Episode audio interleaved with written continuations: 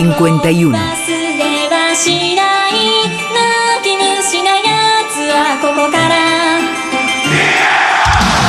Y atención que os vamos a hablar esta noche de la primera, la más longeva, más de 40 años, eh, investigación oficial sobre el fenómeno en Área 51, una comisión oficial que nos sitúa en un país de Sudamérica.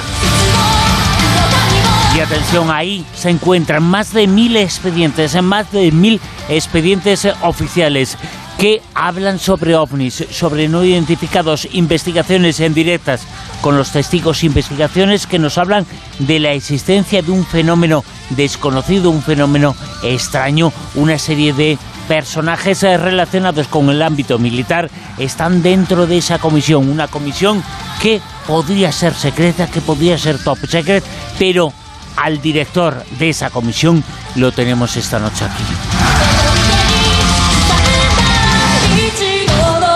Esa comisión se llama CRIDOVNI, es una comisión que nos lleva a Uruguay. Está al frente de esa comisión de investigación sobre el fenómeno OVNI un coronel Ariel Sánchez de Ríos que, insistimos, está esta noche con nosotros y nos va a contar en qué consiste esa investigación oficial que está realizando. Es una investigación oficial que nos va a contar aquí en La Rosa de los Vientos. Ariel, eh, muy buenas, ¿qué tal, coronel? Eh, muy buenas tardes eh, y muy buenas noches para ahí, para, para España. Estoy encantado de, de poder estar, Bruno, en el programa La Rosa de los Vientos de Onda Cero. Cinco horas más o menos, bueno, o sin el más y menos, cinco horas de diferencia entre España y Uruguay en donde te encuentras, eh, pero muy ligado estás a España, ¿no? Eh, eh, sí, son cinco horas de, de, diferencia y este bueno ahora con el horario de verano no sabemos si se adelanta alguna hora más acá en Uruguay también, ¿no? Cinco horas de diferencia. El coronel Ariel Sánchez Ríos desde hace 40 años en la comisión que investiga oficialmente el fenómeno OVNI. Es una comisión que echó a rodar hace algo más de 40 años en Uruguay. Sigue funcionando. 1.500 casos habéis investigado, más o menos. Eh, sí, aproximadamente, tal, tal, vez algún número menos, pero redondeamos a 1500 siempre para para este, dar una aproximación de las investigaciones que o de las denuncias, mejor dicho, que hemos recibido, ya que eh, después esas denuncias algunas no se transforman en una investigación debido a, a, que no tienen muchos elementos de análisis y bueno quedan simplemente como una denuncia, pero eh, rondamos sí este un número eh, alrededor de mil eh, casos investigados, mil entre mil cien, mil, este, que son los casos que hemos investigado. Eh, las denuncias, como te decía, son un poco más, pero a veces no amerita investigar un dato que solo viene el avistamiento de una en el cielo, ¿verdad? Y nada más que eso. 1.500 casos, 1.500 denuncias. ¿Cómo es el proceso mediante el cual eh, hacéis estas investigaciones? Eh, ¿Cómo se produce? ¿Quién da y quién genera esa denuncia? Esa denuncia que es de un avistamiento de un objeto no identificado. ¿Y cómo se produce la investigación posterior? Eh, bueno, eh, normalmente las denuncias eh, vienen a través de la central telefónica de la Fuerza Aérea, eh, a donde el público puede llamar para denunciar algo que ha observado y no ha podido identificar en el cielo. Otras veces viene a través de la policía también o este, a través de los medios periodísticos. Este, son más o menos lo, los tres canales este, más importantes que tenemos de, eh, de alimentación, digamos, de, de, denuncias donde la gente nos vuelca su, su experiencia, ¿verdad? De ahí después en adelante eh, nosotros tomamos conocimiento de esa denuncia y bueno, nos comunicamos con eh, los testigos, hablamos con ellos, concurrimos al lugar de los hechos, eh, tratamos de tomar, si, lo, si así lo fuere, eh, muestras o evidencias que hayan podido quedar, este, inclusive el testigo muchas veces nos proporciona evidencias fotográficas o, o de videos, y bueno, todo ese relevamiento lo hacemos este, inmediatamente a recibir la denuncia. Concurrimos a ese lugar y bueno, hacemos todo un reglamento geográfico de tránsito aéreo que podía haber estado en la zona al momento del avistamiento. Eh, nosotros manejamos lo que es la, la información aeronáutica, ¿verdad? Todo lo que es tránsito aéreo civil o comercial y tránsito aéreo militar y después, bueno, analizamos eh, la situación este, meteorológica de la zona, acontecimientos astronómicos, eh, posibilidad de caída de chatarra espacial, eh, sobrevuelo de satélites, en fin, una serie de información que a priori necesitamos tener este, para poder empezar eh, nuestra tarea de, investigación, ¿verdad? Se me ocurren mil cuestiones, eh, mil preguntas. Eh, hablar a la persona que lleva, que está al frente de esa comisión, la comisión Cridovni en Uruguay, el coronel Ariel Sánchez Ríos. Coronel, esas investigaciones que habéis realizado son todas, vosotros sois todos militares, es una comisión militar oficial, pero no los testigos no tienen por qué ser siempre militares, ¿no? Aunque habrá muchos, supongo. Eh, bueno, te cuento, eh, la comisión está integrada por personal militar eh, en actividad y en retiro y personal civil también, que es todo el mundo honorario, gente que trabaja en forma honoraria desde hace 43 años en esta comisión. en el caso de los civiles, cuando se crea la comisión en el 7 de agosto de 1979, se invita a algunos grupos que ya existían en Uruguay de investigación privada, ¿verdad? Este, civiles, se les invita a participar de la comisión oficial de la Fuerza Aérea y bueno, se nos une mucha gente especializados en distintas áreas y este y por eso que hasta la fecha es un grupo mixto de personal civil y personal militar. Este, así es como, como nos, nos, nos, hemos organizado desde siempre, ¿verdad? La verdad es que llama muchísimo la atención, supongo que ver y consultar y estar cerca de esas carpetas que forman parte de estos 1.500 eh, casos tiene que ser una experiencia espectacular porque la información que se ha reunido en estos 40 años eh, tiene que ser una información que certifica muy a las claras que el fenómeno ovni existe. Otra cosa es su origen, pero que existir existe ese fenómeno, porque no habéis eh, podido explicar todos los casos. Bueno, es verdad. Y nosotros lo que hemos logrado en estos 43 años es eh, haber este, encontrado pautas de comportamiento del llamado fenómeno ovni, ¿verdad? Eh, hemos encontrado, por ejemplo, grandes velocidades en estos objetos, los cambios eh, de, color al acelerar o al frenar en, su estructura, eh, virajes realmente imposibles de, de, 90 grados. Este, hemos encontrado afectación que ellos realizan cuando se aproximan a algún terreno a baja altura. Eh, han hecho afectación eh, acompañando aviones, eh, aeronaves, han afectado los instrumentos de navegación. Eh, al aproximarse también a viviendas en, el terreno han afectado las señales, por ejemplo, de, del televisor, de la radio, del, del móvil. y todos esos resultados los hemos ido recolectando a través de la comparación, ¿verdad?, de las estadísticas que hacemos en base a todos estos casos que hemos estudiado y hemos encontrado este tipo de comportamiento, de características, mejor dicho, que tiene este fenómeno.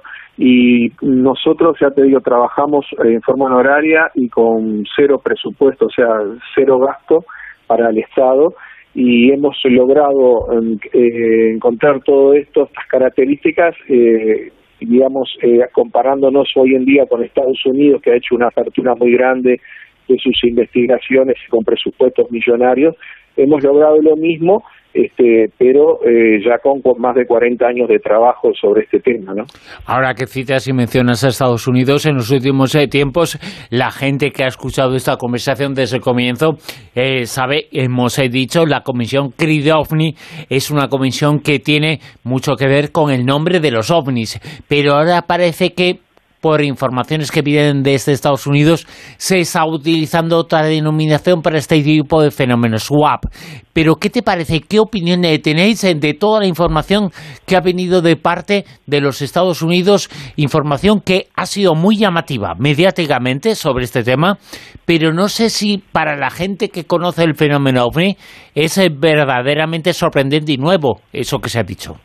Eh, bueno, para nosotros te diría que no, eh, porque las características que ellos han dado a través de estos informes que han salido a partir del año 2020 eh, son las mismas que tenemos nosotros y que venimos hablando de ellas hace 10 años. Este, yo tuve la suerte de en una conferencia en, en Brasil hace 10 años atrás en Ford Iguazú, eh, hablar justamente de las eh, características que habíamos encontrado en nuestra investigación y decir que ah, estábamos ante la presencia de una tecnología aérea superior a la conocida eh, por los países más adelantados, llámese Estados Unidos, Rusia, China, en fin. Este, y esto lo venimos diciendo hace 10 años. Estados Unidos lo comienza a decir ahora a partir del 2020, exponiendo una serie de videos que todos conocemos, y no nos llama la atención lo que ellos exponen porque es lo mismo a lo que hemos arribado nosotros, como te decía al principio. Ellos lo que han hecho ahora, que para mí es muy bueno y, sirve a la comunidad de investigación, este, abrir un poco, eh, digamos, la puerta hacia el mundo en cuanto a lo que han encontrado y han formado eh, hace poco, digamos, distintas comisiones a nivel de, del, del Ministerio de Defensa de Estados Unidos, a nivel de la Marina, de la Fuerza Aérea, de la propia NASA, del Parlamento, o sea, del Congreso de Estados Unidos, han, todos formado sus propias comisiones de trabajo e investigación. Y eso está bueno porque nos permite o nos permitirá hoy o mañana poder comparar datos con ellos y con otros países que, que, se, que se vayan adhiriendo a la investigación oficial. Aquí en Latinoamérica tenemos a ya Argentina, Chile, a Perú, y bueno, Uruguay ha sido el, el, primero desde hace muchos años, pero se han ido sumando otra, otros países con sus fuerzas aéreas a esta investigación. Y ahora, bueno, tenemos Estados Unidos que lo hace en forma abierta a la investigación con todos estos grupos que se han formado en distintas este, en, distintos eh, centros de, de, poder, digamos, por llamarlo de alguna manera, dentro de Estados Unidos, ¿no? Pero en vuestro caso no hay secretismo alguno, es una comisión eh, pública y la gente, eh, el ejemplo es este que estamos haciendo, yo estoy conversando contigo y se puede hacer y comentar públicamente la información y lo que sabéis. sí, sí, sí, mira, siempre lo hemos hecho así eh, nosotros eh, recuerdo eh, haber ido a distintos lugares aquí en Uruguay, eh, llámese en universidades, eh, colegios, escuelas, a dar charlas a la gente joven este, y a profesionales. Este, hemos acudido a distintos institutos que nos han invitado para ir a dar charlas sobre la investigación que hace la Fuerza Aérea en Uruguay sobre este tema y así también lo hemos hecho en el exterior que hemos sido invitados este, en la región a varios países, Argentina, Brasil, Chile, Perú, eh, hemos ido a Estados Unidos también, y bueno, eso demuestra que nuestra, nuestro, nuestra investigación es totalmente pública y abierta, y no y no estamos guardando ningún secreto ni misterio para no dar a, conocimiento público, ¿verdad?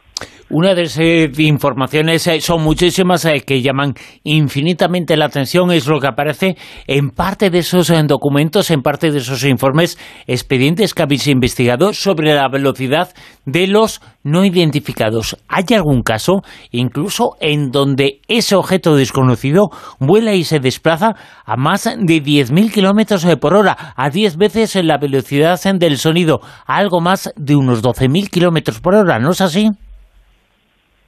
Sí, eh, aquí en Uruguay hemos detectado eso sí a través de, los radares, este, pero ya hace unos cuantos años, eh, justamente yo yo fui controlador de tránsito aéreo, soy radarista y tuve la oportunidad de investigar eh, in situ eh, esos casos que tú mencionas aquí en Uruguay, donde se, se dieron algunas oleadas de avistamientos en, en el Uruguay a través de de los radares fuimos detectando y, y, digamos comprobando ese tipo de velocidad que a más de 8 y 10 match de velocidad el desarrollo de, de estos objetos, ¿no?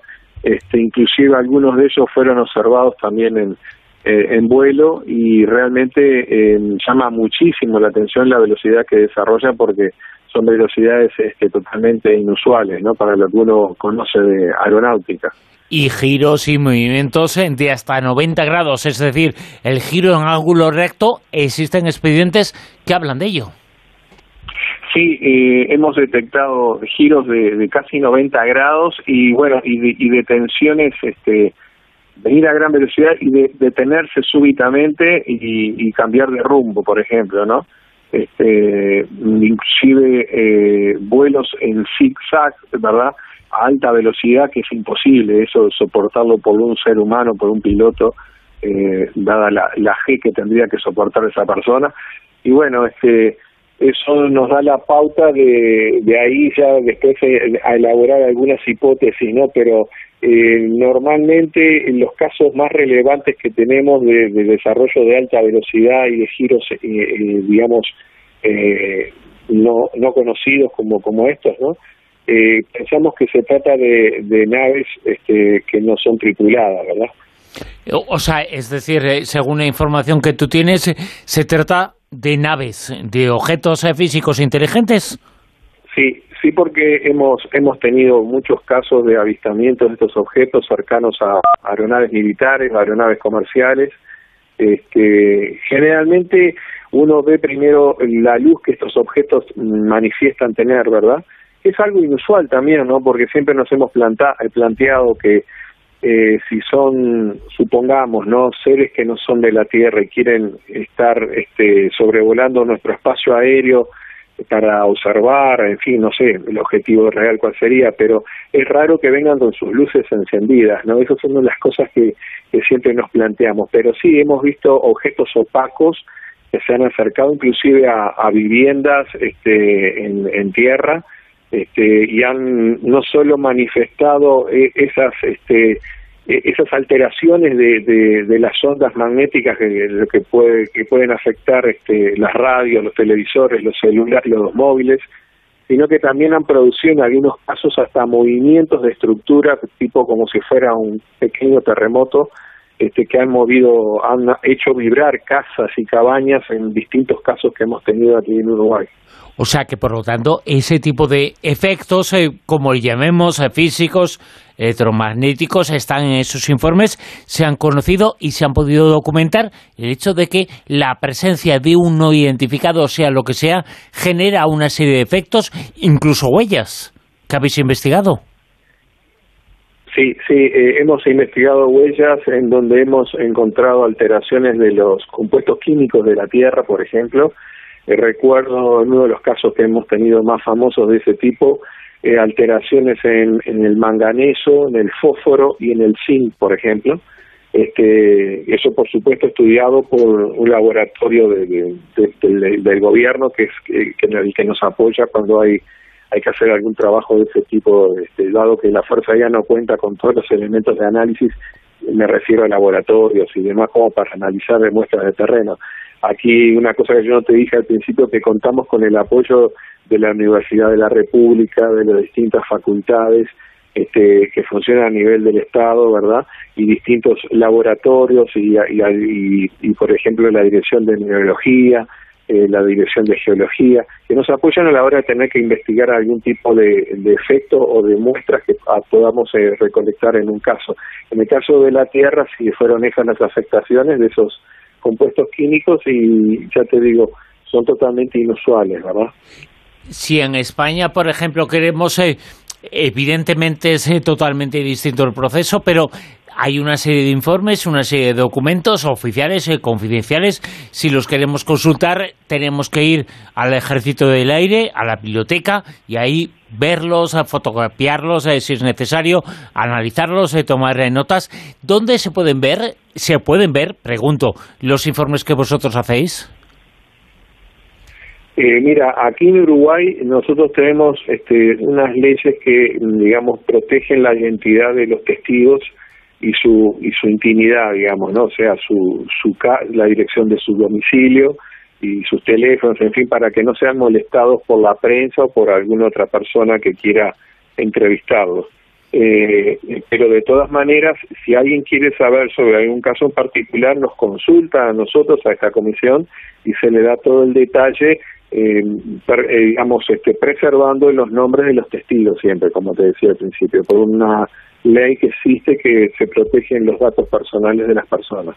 La verdad es que me parece verdaderamente apasionante ese trabajo que estáis haciendo, ese trabajo del cual se puede concluir que hay algún tipo de tecnología inteligente extraterrestre o no, pero ¿tú qué piensas de esa hipótesis? Evidentemente no viene con las luces encendidas, eh, como decías eh, tú, pero hay una serie de testimonios y una serie de cosas que nos hacen pensar en eso en que son seres de otros mundos. Eh, ¿Piensas que esos informes que tenéis eh, defienden y validan esa teoría o hay que tener en consideración otras? Este, mira, a, la hora de, ponernos a, analizar las distintas hipótesis que pueden haber sobre este tema, la hipótesis extraterrestre nosotros no la descartamos para nada. Este, si bien hay otras, no, las interdimensionales, la de viajeros del tiempo, todas esas, historias o, hipótesis, mejor dicho, que podemos encontrar a través de distintos este, investigadores que han salido a lo largo del tiempo eh, que han hecho libros, en fin, este, y que plantean esas, esas este, hipótesis. El tema que ninguna de ellas se ha podido comprobar como para que se transforme en una teoría, ¿verdad? La hipótesis extraterrestre es muy interesante, este, pero no hay evidencia que podamos avalar, porque si yo te digo así, mira, este, son seres extraterrestres que están viniendo de, de Marte, tú me vas a pedir evidencia. Porque bueno, pero ¿y tú cómo sabes que vienen de Marte y que son de ahí? Me vas a pedir una evidencia. Bueno, ese es el tema. Que la gente eh, a la hora de afirmar algo debería de presentar una evidencia para poder este, afianzar su, su teoría, ¿no? Eh, nosotros no descartamos eso, pero tampoco te puedo decir de, de, que vengan de un lado o del otro. Lo que sí te digo que es tecnología superior, como lo hemos dicho, lo hemos dicho en nuestros informes, eh, es tecnología superior a aeronáutica, eh, aeronáutica espacial, y no conocemos su procedencia ni sus intenciones. Este, creemos que no pertenecen que no pertenecen a las principales potencias del mundo en materia aeronáutica espacial y de hecho hoy hoy por hoy lo puedo afirmar más todavía dado que Estados Unidos ha descartado que pertenezcan a, a ellos esos ingenios aéreos ¿no? y si hay una tecnología detrás hay naves secretas eh, evidentemente lo más eh, probable es que sean norteamericanas. ¿Lo habéis eh, descartado en esos eh, más o menos 1.500, 1.600 documentos, informes, casos que habéis investigado? ¿Qué porcentaje de ellos no tienen explicación, no se pueden justificar por nada conocido? Y bueno, hasta ahora el porcentaje oscila entre el 3% hasta un 4%, te diría. Andan en esa, en esa cifra en el caso nuestro serían unos treinta y pico, casi cuarenta casos aproximadamente, pero oscila entre el 3 y el 4% el porcentaje de casos que no hemos podido explicar o resolver debido a sus características inusuales eh, o sea, al nivel de extrañeza, como se le dice, ¿no?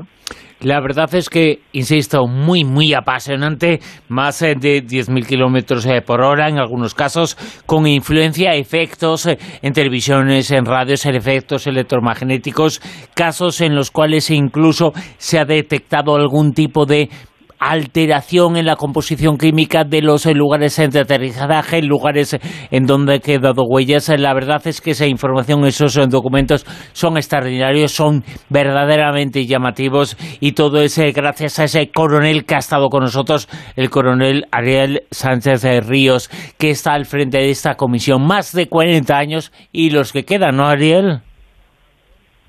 Sí, este, yo, yo en realidad, mira, yo tengo 30 años de estar en esta comisión.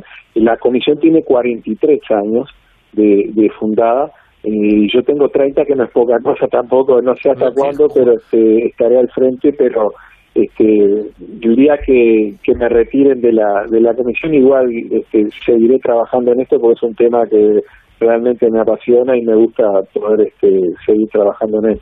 Y a nosotros nos ha apasionado escucharte, estaré contigo que nos cuentes lo que se trasluce de esos informes, de esos expedientes secretos, no, no secretos, sino oficiales del gobierno de Uruguay. El que lleva está al frente de la Comisión de Criofoni en Uruguay es nuestro invitado, lo habéis escuchado, Ariel Sánchez. Coronel, mil gracias por estar con nosotros, mil gracias eh, por insultarnos, mil gracias eh, por tu transparencia y sinceridad. Eh, bueno, Bruno, el agradecido soy yo por haberme permitido este, dialogar este, con, tu audiencia y poder este, explicar un poco el trabajo que hacemos aquí en Uruguay desde hace tantos años en materia de investigación.